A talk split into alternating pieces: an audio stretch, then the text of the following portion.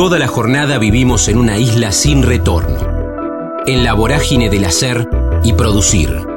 En el kilómetro cero del día tenemos más ganas de escuchar que de hablar. Ya fuimos patrios oyendo el himno. Ahora, animate a cruzar la frontera. Roberto Cantos, Santiago del Estero, dúo Coplanacu, guitarra con su viejo desde los tres, primeras canciones con hermanos, la música como encuentro, el camino lo importante de la vida. Medicina, cinco hijos, folclore con los Coplanacu desde el 5 de mayo del 85 en el Cadillón.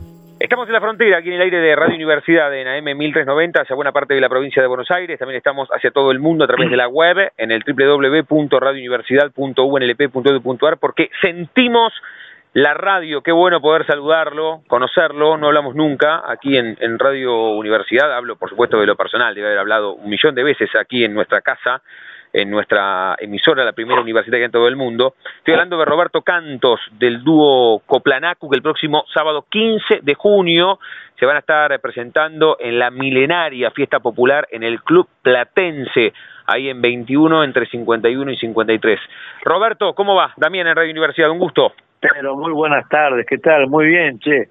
Aquí estamos muy contentos de poder ir a la, a la plata, ¿no? Estamos muy, muy contentos. Bueno, primero, primero ahora, ahora, vamos a charlar de la llegada de La Plata, porque siempre pregunto si, si estar en La Plata es especial por todo ese halo cultural que tiene, por la universidad, pero contanos hasta llegar al 15 cómo viene la recorrida de ustedes laburando. Y bueno, eh, este, Uy, te perdí ahí, Roberto. ¿Vos me escuchás? Yo, yo sí escucho muy bien. Ahora sí, ahora, ahí te escucho, ahí te escucho, ahí te escucho.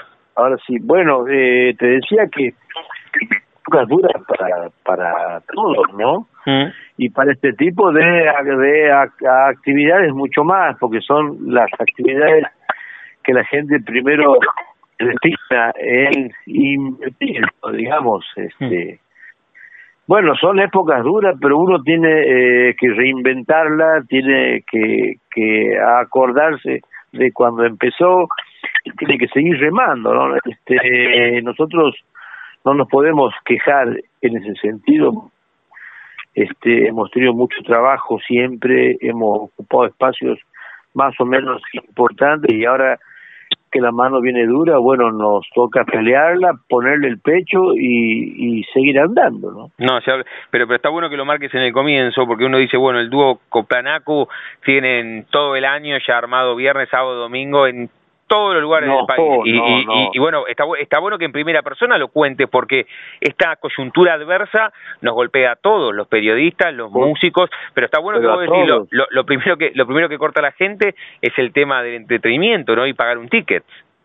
Por, por, por supuesto, hoy por hoy, producir es muy difícil y hay, hay que tener mucha imaginación este para eh, poder llevar a término producciones, aunque no sean tan ambiciosas, ¿no? Pero los, bueno, como todos sabemos, los, los costos eh, se han ido al, al, al, al diablo y la gente, la, la plata con, con la que la gente cuenta, no. Entonces hay una gran brecha en el poder adquisitivo, hay una, hay una gran disminución del poder adquisitivo y eso se traduce en la imposibilidad de pagar una entrada que tenga el costo que eh, justifique la producción. Hay que tratar de hacer cosas y de cobrar una entrada barata, ¿no? Es, muy sencillo también, ¿no? No hay, no hay grandes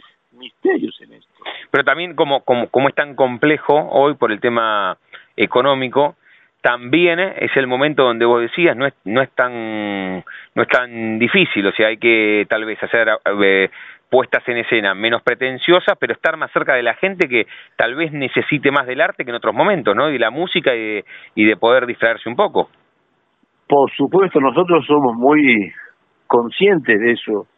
La música es un factor que hace que la gente se junte digamos a lo que sea, ¿no? Pero que la gente se junte y eso es muy importante hoy, ¿no? Dada toda todo todo ese bombardeo individualista que hay, ¿no? Este toda toda esta depreciación de valores como como la solidaridad, como la sensibilidad.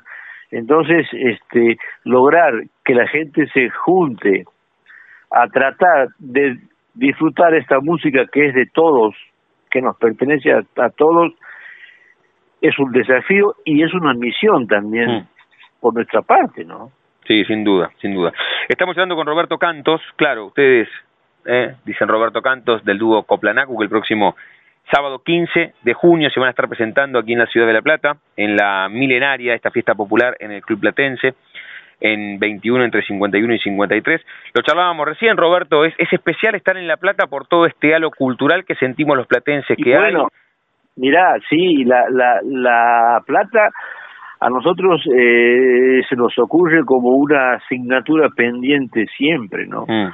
Porque en la en la Plata, como vos bien dices, hay tanto pujo en lo cultural, hay tanta gente joven, hay hay tanta movida, es una ciudad tan dinámica y nosotros realmente no hemos tenido todo el acceso eh, que, eh, eh, que nos hubiese gustado tener para ir a tocar a La Plata. Hemos tocado muchas veces en Capital, pero en La Plata nos ha sido bastante difícil, ¿no? Así que bueno, este eso este hace doble nuestra expectativa de ir para allá.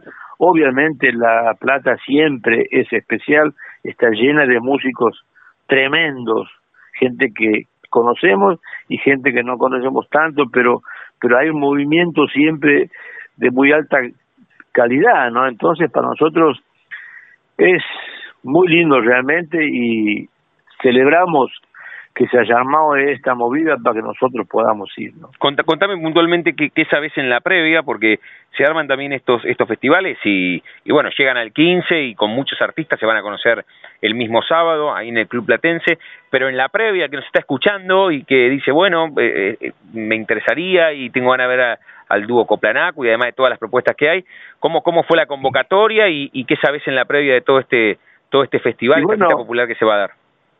Milena fue quien nos, nos, Milena Salamanca. Este, exactamente quien este nos habló para para en, en un principio para tratar de eh, llevarnos digamos con eh, hasta con temor de, de que no se pueda por por los costos y todo eso pero bueno ella y nosotros creo que compartimos este la misma mirada respecto de la necesidad que hay de que estas cosas eh, se hagan, de que la música vuelva a juntar a la gente y hemos podido hacer, este, digamos, que, que sea factible, ¿no? Muy bien, muy bien. Así que el próximo 21 van a estar aquí en la ciudad de La Plata. ¿Cuántos años, Roberto, con el con el dúo? ¿Te acordás? Oh, ¿Cuántos años? Sí, cómo no. ¿Y, te, acordás la, la primera, la primerísima presentación? Por supuesto que me acuerdo, claro que sí. Mira, nosotros nos juntamos con, con mi cumpa, no, nos juntamos a guitarrear en mi casa, hmm. como quien se junta a tomar mate. Sí. Y esto fue en a principios del año 85. Van a cumplir, eh, ya se han cumplido este 34 años. Claro. Y, y, en, y en mayo, un 5 de mayo, en una peña que se llamaba El Carillón, que eran las, las peñas antes eran lugares chicos donde se guitarreaba generalmente y de vez en cuando había algún espectáculo chico también puntual y bueno, y ahí debutamos con, con mi cumpa un 5 de mayo de 1985, teníamos habíamos preparado eh, seis, siete temas, el, el, el, dueño del boliche nos, nos quería matar, hmm porque nos planteaba, bueno, que él este necesitaba por lo menos una hora eh, de música. Nosotros teníamos seis temas, pero bueno, hicimos los los los seis temas, hizo eh, unos tantos otros Julio, otro yo solo, y bueno, y ahí pudimos completar nuestro primer show, como quien dice, ¿no? Qué bien, y bueno, qué bien. obviamente es, es, es una experiencia eh, que no nos olvidamos jamás, ¿no? Jamás, jamás. Yo, yo tengo, casi, casi hasta me puedo acordar eh, de los olores, de los colores que había ahí, ¿no? Eso, eso es en referencia a cuando, bueno, se juntaban en tu casa a guitarrear y ese 5 de mayo del 85 que se presentaron por primera vez en público. Ahora, si, si me permitís, voy un, toque un poco más atrás. Siempre pregunto, Roberto, si mentalmente, como tenés tan vívido este, este primer recuerdo con el dúo Coplanacu, si vos tenés esa primera fotografía mental, no la fotografía física, que a vos te vincula a la música, que te vincula al arte, ¿qué fue a los tres o cuatro años? ¿Fue, ¿Fue en tu casa? ¿Cómo fue? yo la, la tengo y es, y es, este, bueno, es un tesoro para mí. Mi papá eh, era ingeniero agrónomo y eh, tocaba la guitarra muy bien. Era guitarrista, tocaba folclore, pero no cantaba, tocaba nomás. Y mi primer recuerdo es eh, cuando él volvía del, del trabajo a la, a la tardecita, mm se, eh, se sentaba y eh, tocaba solo, ha visto la guitarra un rato largo y mi primer recuerdo es haber este, arrimado una, una silla pequeñita, yo debo haber tenido tres, cuatro años. Muy chiquito eras. Y me senté a escuchar y, y después mi, mi papá me prestó la guitarra y la, y la puse así en, en mi falda y, y tengo ese recuerdo muy vívido, ¿no? Yo toqué así las cuerdas y me parecía como una cosa muy muy inmensa, un sonido muy inmenso. Ese es el primer recuerdo que tengo con la música. Y, y, en qué momento te diste cuenta? Es, es una palabra conflictiva la que, te, la, la, que te voy a dar, pero ¿en qué momento te diste cuenta que eso que te gustaba y que te cautivaba desde muy chiquito lo hacías bien. Yo la palabra que, que, que genera conflicto es talento, que si vos te das cuenta que más allá de todo el laburo que bueno, que, ¿en, qué momento te diste cuenta que, que, eras bueno para hacerlo? Bueno, yo, y, y bueno, eh, de muy chiquito empecé a cantar, mi, mi, mi papá me acompañaba eh, con la guitarra, cantábamos tres hermanos, que éramos, éramos más, pero los, los tres primeros cantábamos, y me daba cuenta por la este, este aceptación de la, de la, de la gente, ¿no? Mm. O sea, uno cantaba y comprobaba y palpaba que eso estaba funcionando y eso te retroalimentaba para cantar más fuerte, para cantar más suelto y para cantar mejor, ¿no? Está bien, está bien. Esa, esa, esa sensación es muy temprana, cuando empecé a cantar de changuito, muy, muy changuito, a veces en, en este había fiestas en las que me, paraban en, en, en, la mesa y me hacían cantar claro, era este y, y mi y mi papá siempre diciéndome eh, que no me la crea digamos que que que ese talento que yo tenía digamos era un producto de Dios eh, él era muy religioso, ¿no? Ah. Que era este eh, eh, que me lo había dado Dios, que no lo tenía yo porque lo merecía, sino que eh, me lo había dado Dios, ¿no? Ahora, y, en referencia al, tema musical, estamos hablando con Roberto Cantos del dúo Coplanacu, que el próximo 15 de junio van a estar en la ciudad de La Plata, en esta fiesta popular en el Club Platense, ahí en 21, entre 51 y 53.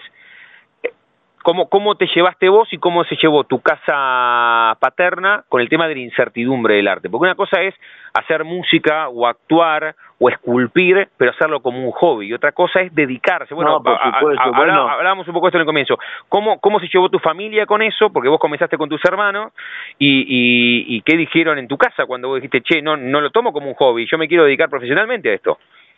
Bueno, mi, mi experiencia ha sido un tanto especial, ha, sido muy singular porque yo desde muy changuito, después aprendí a tocar la guitarra, después estudié piano algunos años y me, y me encantaba cantar, después empecé a componer canciones, pero nunca eh, la música fue tomada como una posibilidad de, de una profesión o de un trabajo en serio y mucho menos con el con el folclore. A mí me gustaba la música popular, no me, me, gustaba el rock, por supuesto, y el folclore también.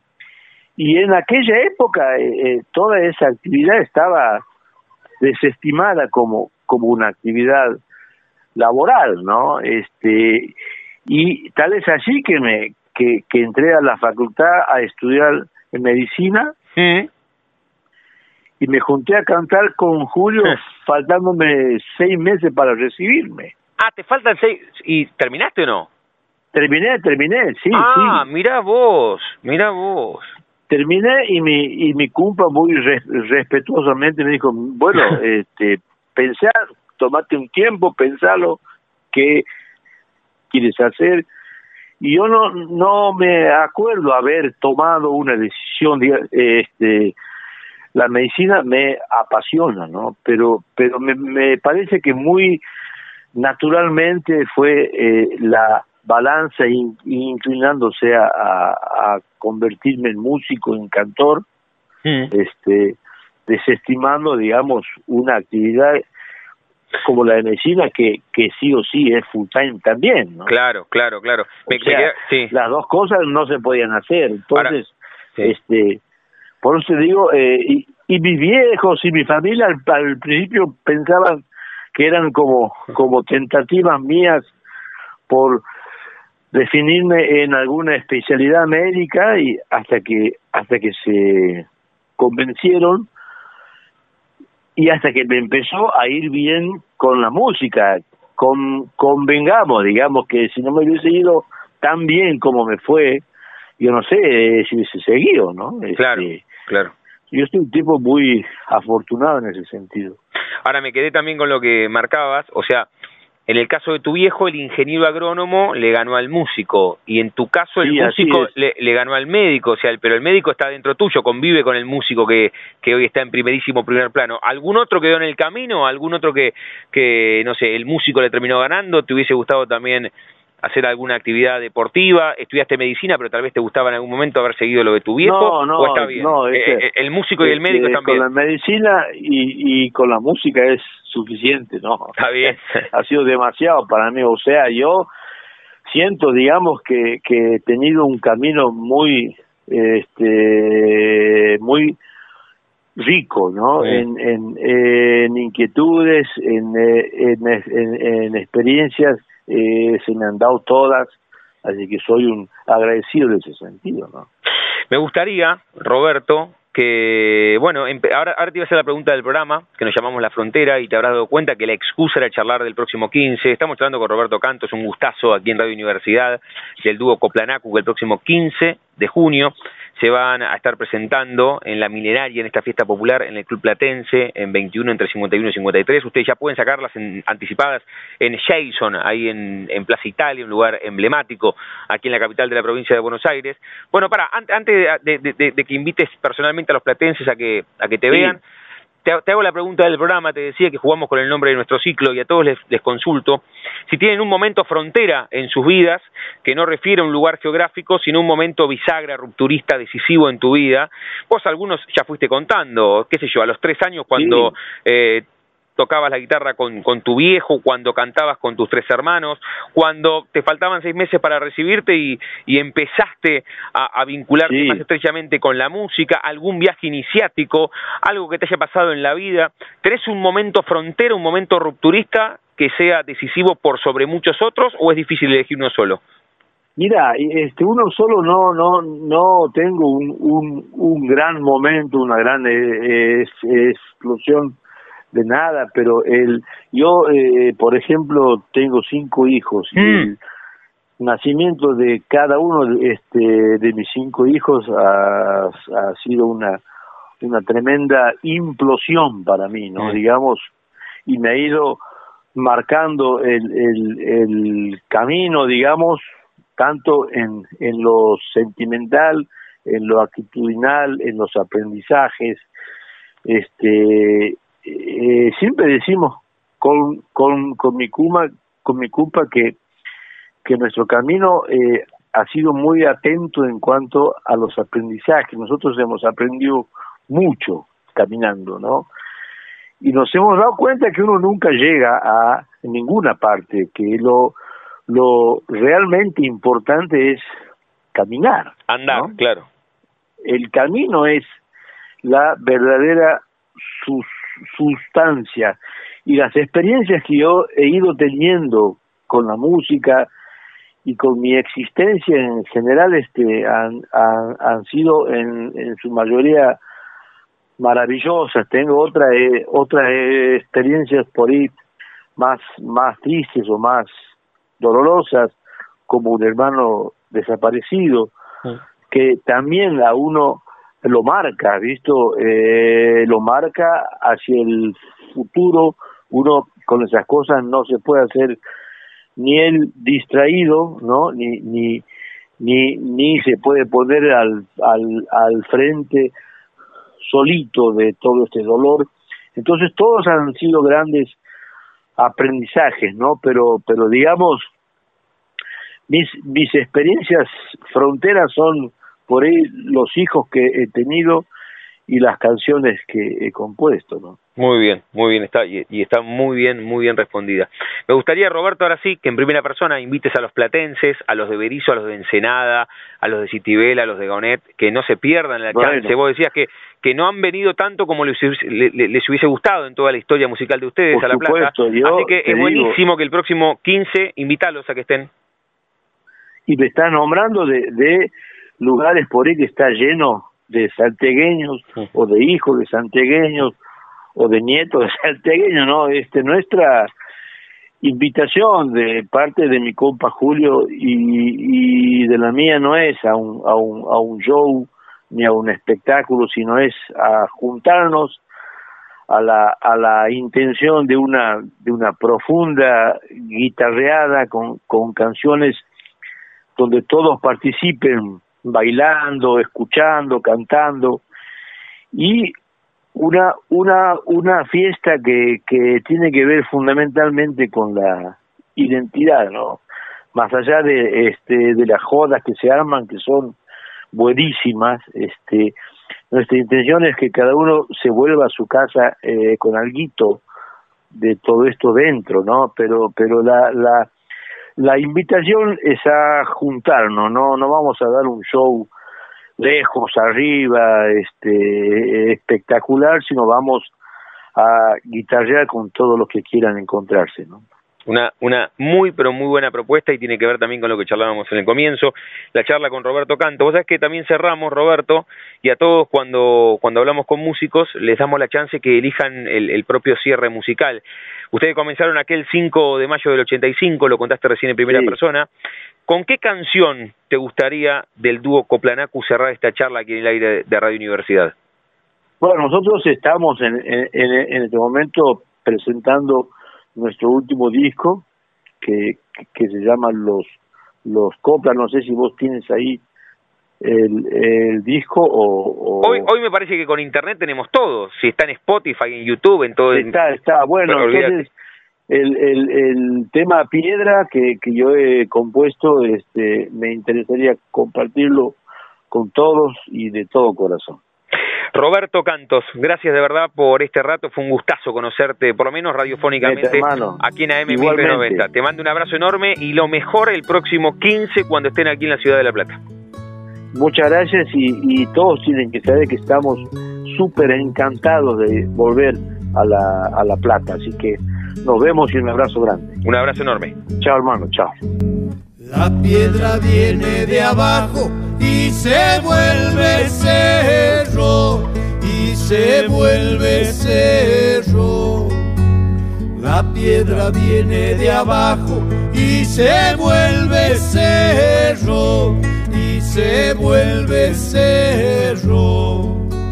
Tiene en su centro tesoro y en sus colores secretos Parece la piedra inmóvil, pero respira en el viento. Parece la piedra inmóvil, pero respira en el viento.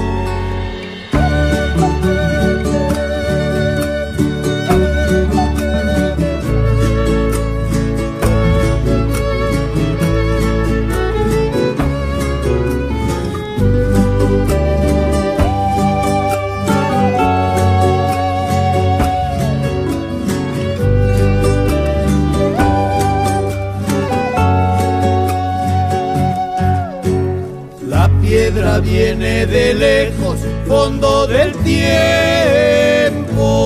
fondo del tiempo. La piedra viene de lejos, fondo del tiempo, fondo del tiempo. La piedra es cuenco del agua y es la música del río se deshace y es arena, parte y comparte el camino. Se deshace y es arena, parte y comparte el camino.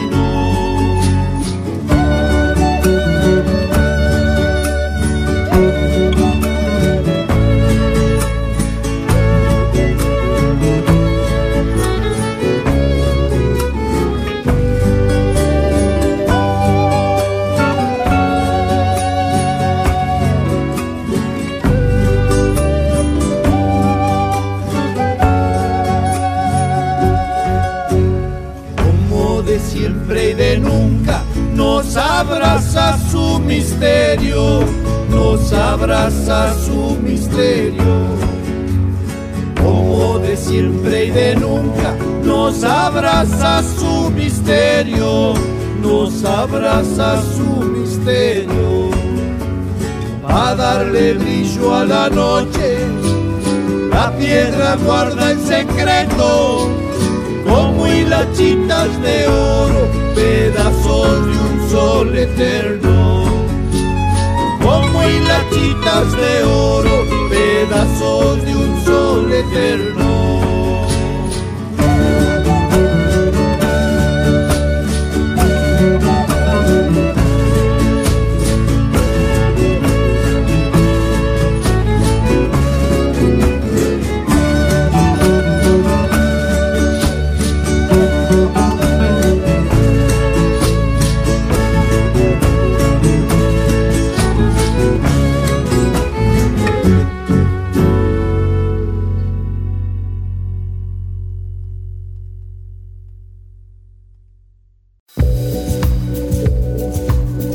De que cada persona tiene una historia para contar. La Frontera. Coleccionamos charlas en el aire radiofónico. Carlos Sánchez, coro en el colegio primario. Lo descubrió el profesor Savioli. De comprar los cassettes de marrone a escondidas de su viejo hacer soporte de Pepitito en Médanos. Bahía Blanca, Perú. Básquet, la gran emoción de su vida, llenar el Coliseo Podestá. Estamos en la frontera, aquí en el aire de Radio Universidad, en AM 1390, hacia buena parte de la provincia de Buenos Aires. También estamos hacia todo el mundo a través de la web, en el www.radiouniversidad.unlp.edu.ar, porque sentimos la radio y desde el comienzo, estamos por la tercera temporada, siempre nos gusta mostrarles a todos ustedes las diversas propuestas culturales que tiene la capital de la provincia de Buenos Aires, como en este caso, que el próximo sábado 8 de junio a las 9 de la noche, se van a estar presentando El Gordo y El Mago, Carlos Sánchez y Pablo Madini, ahí en el Teatro La Nonna, en 3 y 47, el teatro del queridísimo Leo Ringer. Y Carlos Sánchez tiene la amabilidad de venir un rato a nuestra frontera, aquí al aire de Radio Universidad. Carlos, ¿cómo andamos? Damián en AM 1390, un gusto. Hola, Damián, ¿cómo te va? ¿Cómo andamos? ¿Bien?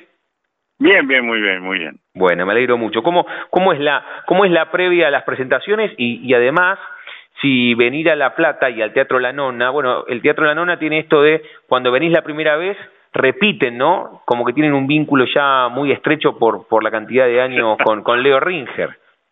Sí, yo creo que esta debe ser, hmm. la verdad que no recuerdo, pero debe ser la novena o décima vez que voy a La Nona. He ido muchas veces solo también, hmm. haciendo mi unipersonal, este, he ido con haciendo el Festival del Chiste hace muchísimo tiempo. Y la verdad que es un placer trabajar con Leo, con la familia. Claro. Y bueno, cuando se armó este dúo, eh, El Gordo y el Mago, eh, bueno, salió la posibilidad de hacerlo y, y bueno, acá estamos emprendiéndolo. Bueno, a ver, eh, contanos de qué va y, bueno, en primera persona, ¿no? Y, y, después eh, desandaremos la charla, pero es una es una gran propuesta, mucho más para este momento, ¿no? Donde donde está buenísimo reírse y mucho más un sábado en la nona, una, una gran propuesta el gordo y el mago para el próximo 8. Con, con Pablo, ¿cuántas están laburando, Carlos? Bueno, el, con Pablo hace ya cuatro, tres, cuatro años que estamos mm. laburando. Esto empezó trabajando arriba de los barcos de los cruceros MSC. Sí. Este, Pablo es el mago de los cruceros desde hace 12 años. Y bueno, una vez le pidieron un humorista, él me propuso y bueno, y ahí arriba del barco un día nos dijeron si no nos animábamos a hacer un show los dos en el teatro del barco y, somos dos tipos audaces, dijimos, bueno, y armamos algo, pero así al toro, ¿no? Para Y salió bárbaro, la verdad, y a mí me quedó la ilusión de, de si lo podíamos hacer en el agua, ¿por qué no lo podemos hacer en la tierra? Claro, claro, claro. Y, y bueno, un día lo decidimos y empezamos a diagramar cómo hacerlo, se armó el show y teníamos que elegir el nombre, no sabíamos qué nombre ponerle al espectáculo. Y Carlos Gali, que era un productor que estaba con nosotros, dijo El Gordo y el Mago, emulando al Gordo y al Flaco. Muy bien. Y bueno, en ese momento el show quedaba lindo, viste, El Gordo y el Mago, porque yo estaba gordo. y bueno, ahora hay que cambiar el título porque yo bajé 30 kilos. Claro, bajaste mucho, te, iba a decir lo mismo, pero bueno, que quedaron anclados en ese en ese nombre que es un sello. Claro, claro, y, el Pablo, y Pablo se los comió todo. Entonces, él hace los dos personajes. No, pero el espectáculo es un espectáculo de humor, de música, de magia y, y con cosas muy emotivas al final, ¿no? Pablo es un tipo, un, un mago muy distinto, ¿no? Es un mago que maneja el humor de una manera maravillosa, pues aparte de ser un excelente mago, ¿no? Es campeón iberoamericano de magia, pero el tipo es muy, muy hábil, ¿no? Sabes que me, me, me, quedaba con esta primera experiencia, que, bueno, en los cruceros hace 12 años que, que Pablo es el mago de los cruceros, te convida a vos cuando le piden por un humorista y dijiste, bueno, armamos algo porque somos dos tipos audaces e hicimos un toro. A veces lo, lo que se da con la sinergia con algunas, con algunas personas eh, en, la primera vez no se puede construir con otras en mucho tiempo, ¿no? las cuestiones inexplicables de la vida, Carlos. Sí, sí, son, son cosas que no tienen explicación, ¿no? ¿Y, y te pasó con Pablo? Con Pablo me pasó y la parte me pasa de que tenemos una relación de amistad muy muy linda ¿viste? yo yo pasé por momentos muy difíciles mm. y Pablo estuvo siempre a mi lado ¿viste? y que no me pasó con amigos de toda la vida ¿no? Entonces, uno nace nace una amistad muy muy grande muy linda muy muy fiel no entonces con él con su familia con sus hijos y bueno, y la verdad que nos lo disfrutamos arriba del escenario, nos divertimos mucho los dos y la gente percibe y se divierte de la misma forma. Estamos hablando con Carlos Sánchez que el próximo sábado 8 de junio a las 9 de la noche no va a llegar solo, sino con el espectáculo El Gordo y el Mago junto a Pablo Madini en el Teatro La Nonna, ahí en 3 y 47, el teatro, reiteramos, de, El Queridísimo por ambos. Eh, Leo Ringer. Te vuelvo a preguntar, porque dijiste ocho o nueve veces en la nona, pero siempre consulto, Carlos, si estar en la ciudad de La Plata, por, por todo el recorrido cultural que ha tenido, ¿no? Es un polo cultural, al igual que Rosario, que Córdoba.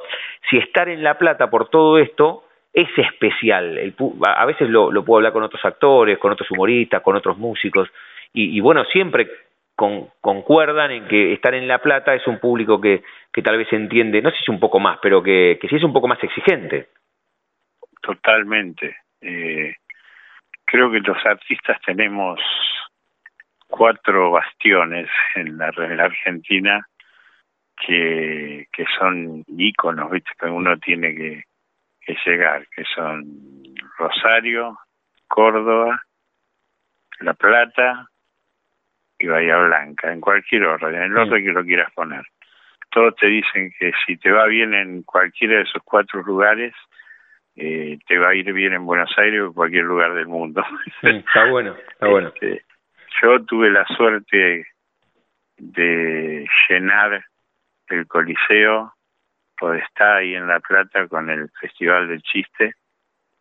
Eh, que no hay, no me puedo, se me borró el nombre de la cabeza del, del administrador que estaba en ese momento en el teatro.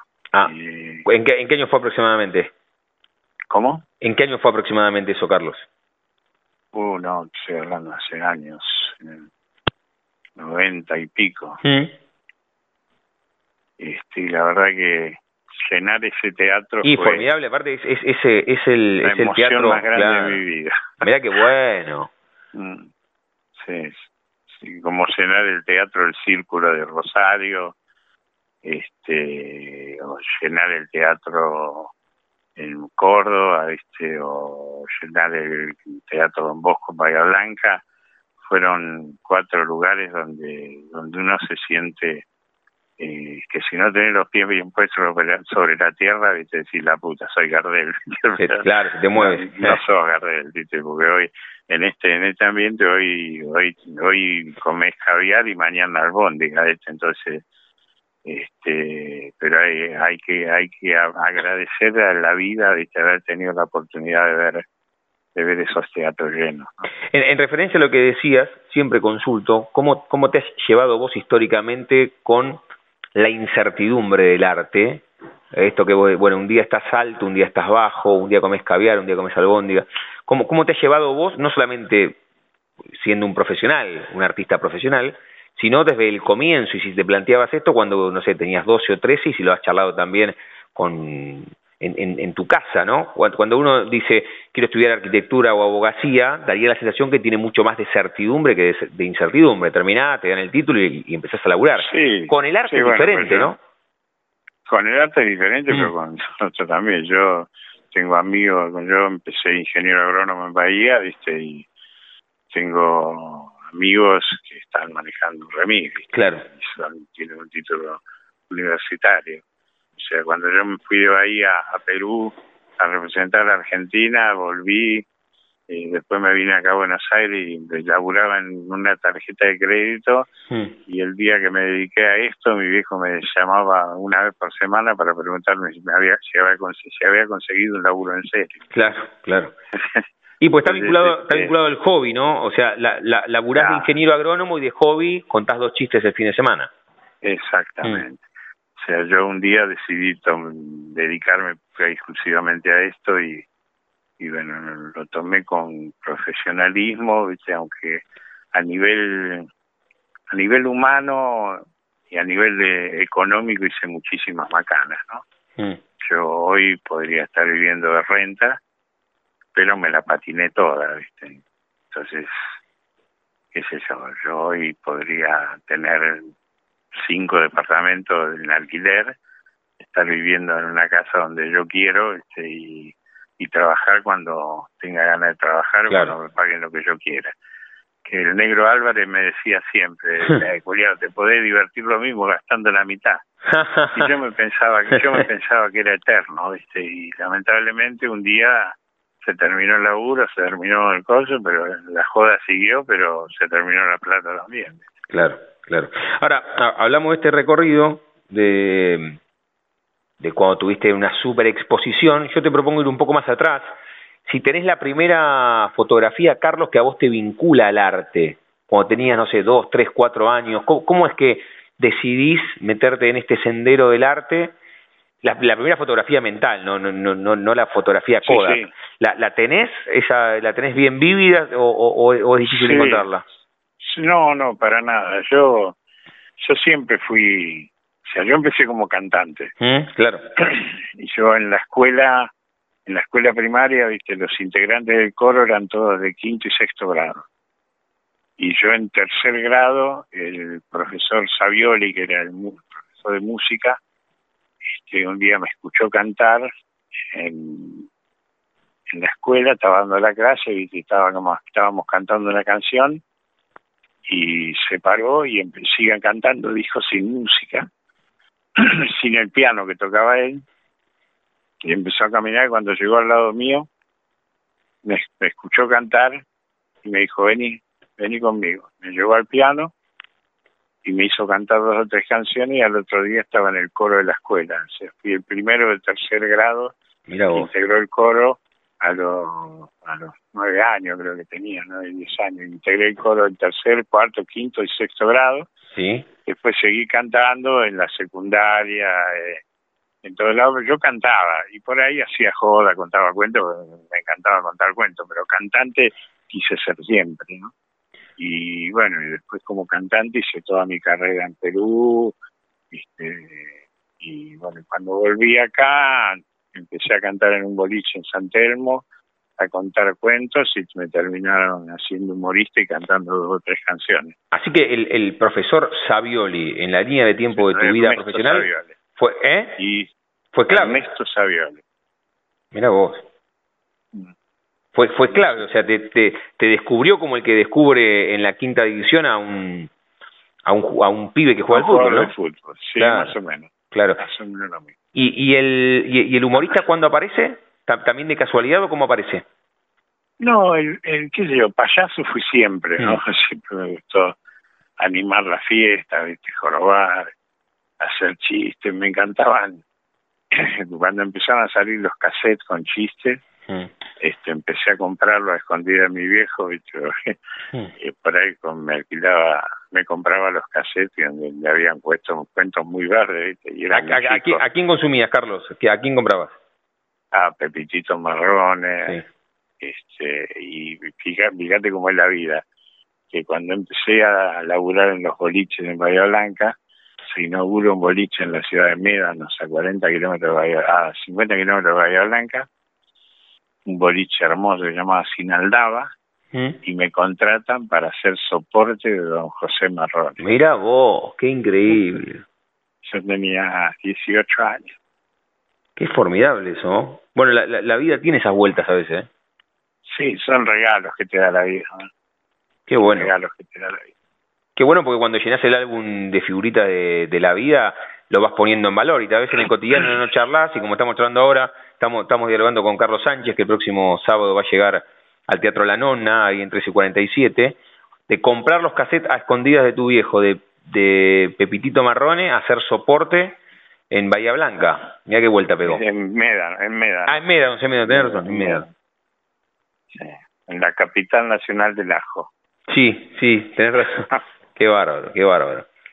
Y ahora me, me quedaba con lo que dijiste, vos, vos te, te llegaste a, a meter a- y a estudiar ingeniería para ser ingeniero agrónomo, Ingeniero agrónomo, sí. ¿cuánto tiempo? En la universidad. No, muy poco tiempo. Muy poco. Sabes que siempre, siempre consulto acá, en este caso, el artista que, que se metió, que se metió en la música y, y que después apareció el tema del humor, ¿a quién le terminó ganando ese artista? Porque tal vez en algún momento se debatió contra el ingeniero agrónomo o te hubiese gustado No, estudiar. no, no, no, no, a mí no. Nada, ni, ni- ningún deporte, nada. Sí, sí, jugué 22 años al básquet. Por eso, 11 a- años al rugby Al jugador de y básquet. al básquet a la vez. Sí, jugué al básquet, jugué mucho tiempo. Sí, 22 años. Así que eh, eh, el artista le ganó un jugador de básquetbol. ¿Crees ahí? Y sí, puede ser, puede ser, sí. Qué bueno. Pero cuando estuve cinco años en Perú, Mm. como cantante, un día me invitaron a jugar al básquet y terminé jugando al básquet también. Así que fue gracioso. Ahora, qué, qué, qué buen momento, ¿no? Ese, ese lustro en Perú. Te terminó for- for- formando y forjando. Sí, sí. Sea, a mí me llevaron representando a la Argentina al Festival Internacional de la Canción de Trujillo y gané el festival, me quedé, grabé el disco, volví a la Argentina, volví a ir al otro año y ahí ya me quedé cuatro años. Muy bueno, muy bueno. Carlos, vos sabés que, te lo dije en el comienzo, nos llamamos La Frontera. Siempre la excusa es, bueno, contar una fecha. Ya te voy a decir que en primera persona le hables a los platenses. Pero, pero te habrás dado cuenta que no solamente hablamos de, cuestiones coyunturales, sino que nos fuimos un poco más allá en el tiempo. Y siempre jugando con el nombre de nuestro ciclo, consulto si tenés un momento frontera en tu vida, un momento rupturista, bisagra, decisivo. No sé, la primera vez que te subiste en escenario, cuando comprabas escondidas los cassettes eh, de tu viejo, cuando decidiste dejar eh, la carrera para ser ingeniero agrónomo y, y bueno, eh, el artista se terminó imponiendo porque siempre fuiste un payaso, cuando fuiste a Perú, eh, no sé, el, el profesor Savioli que te encontró ahí del semillero del coro, ¿tenés un momento frontera o es difícil elegir uno solo? Eh, hay varios, pero a nivel de popularidad, el, el, la frontera fue el programa de Susana Jiménez. ¿Con el show del chiste? Antes del show del chiste. O sea, un día fui a contar un cuento y fue el día de la mala suerte, un martes 13, que mm. para mí fue el día de la buena suerte. me hicieron contar un cuento que Susana casi se cae de, la banqueta muerta de risa. Y bueno, ahí me convocaron a ser el, fue ser jurado del Festival del Chiste y pasé de ser un tipo que actuaba en los boliches, en los pubs en Buenos Aires o en el interior, a ser un tipo conocido de, Canadá hasta Ushuaia. Mm. O en Europa pasaron cosas graciosísimas, ¿no? De estar en Miami haciendo el programa con Susana y estar esperando a Luis Chela para que bajara del hotel a comer y estábamos en la, en la vereda y venía un grupo de centroamericanos hmm. y me miran y me dicen, ¡eh, pero que está con la Susana Jiménez, brother! Y todo sacándome fotos y baja Luis Chela y me mira y dice, mira, de, limpiarle el culo a la vaca en Bahía Blanca, hmm. firmar autógrafo no Draghi. Qué y yo lo miré y le dije, sé cuánta razón que tenés. Y son cosas que te pasan que si no tenés bien puestos los pies sobre la tierra, te mareás. Claro, te lleva puesto, te lleva puesto. Nunca, nunca me mareé, nunca me la creí, eh, nunca me olvidé de mis orígenes, y, eso fue lo que me ayudó a estar donde estoy. Muy bien. Carlos, agradecerte por este rato, por dejarnos conocerte, pero me gustaría como, como, como final que en primera persona vendas y le cuentes a los platenses que vas a estar en el Teatro La Nonna el próximo sábado, pero invítalos vos directamente. Bueno, eh, a toda la gente de La Plata que disfruto cada vez que voy de compartir el teatro con ustedes, los espero el sábado 8 en el Teatro La Nonna para ver El Gordo y el Mago, un espectáculo de magia, música, humor y al final alguna nostalgia eh, donde se van a emocionar todos los espero y no me fallen. Muy bien, muy bien. Y ya que ya que tu comienzo en, el arte fue la música, si yo te pido un tema tuyo que podamos encontrar en la web, ¿tenemos algo o no en la web? Ahora que está todo en, en, YouTube, en Spotify, ¿tenemos algo para cerrar con una eh, canción tuya? No, tema, mío, tema mío no. Lo que hay eh, en YouTube está mi participación en el Cantando 2012. Sí. O si no, un cuando gané el, el Date en Corazón en el programa que hacía Mariano Yudica. Sí, pero y, y, gané el programa con mi hijo. ¿Y qué, qué, cantando qué canción? Cuenta conmigo. ¿Te parece cerrar con esa canción acá en la universidad? Sería genial. Carlos, gracias por este rato, por dejarnos conocerte y el mejor de los arribos el próximo sábado aquí en el Teatro un abrazo, Un abrazo. Te espero. Dale, un abrazo, gracias. Chau, chau. Chao.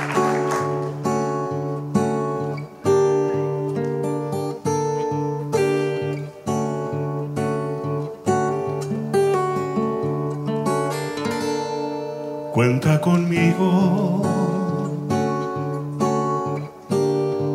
Por si tuvieras que encontrar algún motivo, si necesitas algo más que conformarte, si se te ocurre, por ejemplo, enamorarte, aquí me tienes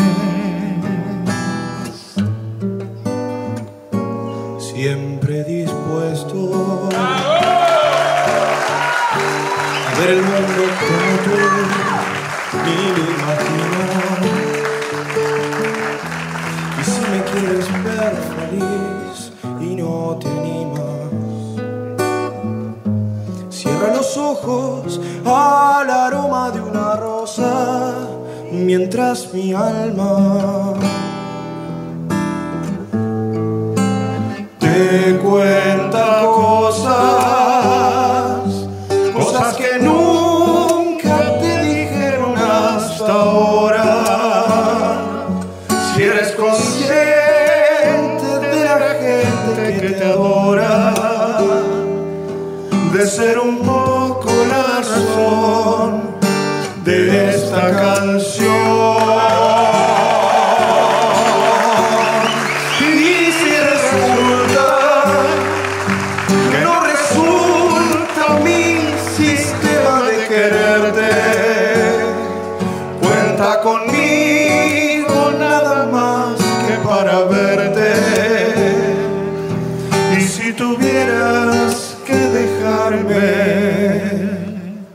no te ocupes. Yo me podría acomodar sin molestarte. En un rincón donde pudieras acordarte que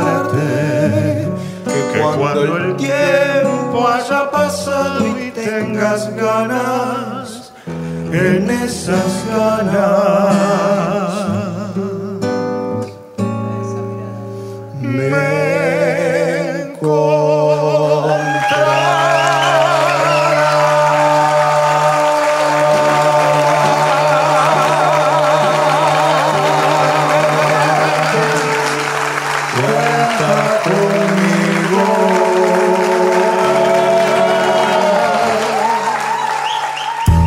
Pasaporte en mano. Noctámbulos con la radio abajo de la almohada. Equilibristas entre el ayer y la ilusión de mañana. Somos La Frontera. Idea y conducción, Damián Zárate. Idea y colaboraciones, Julián Álvarez. Producción de notas, Puma Gaspari. Edición y postproducción, Juan de Vega. Idea sonora, voz y edición, Diego Carrera. Voz artística, Pablo Dupuy.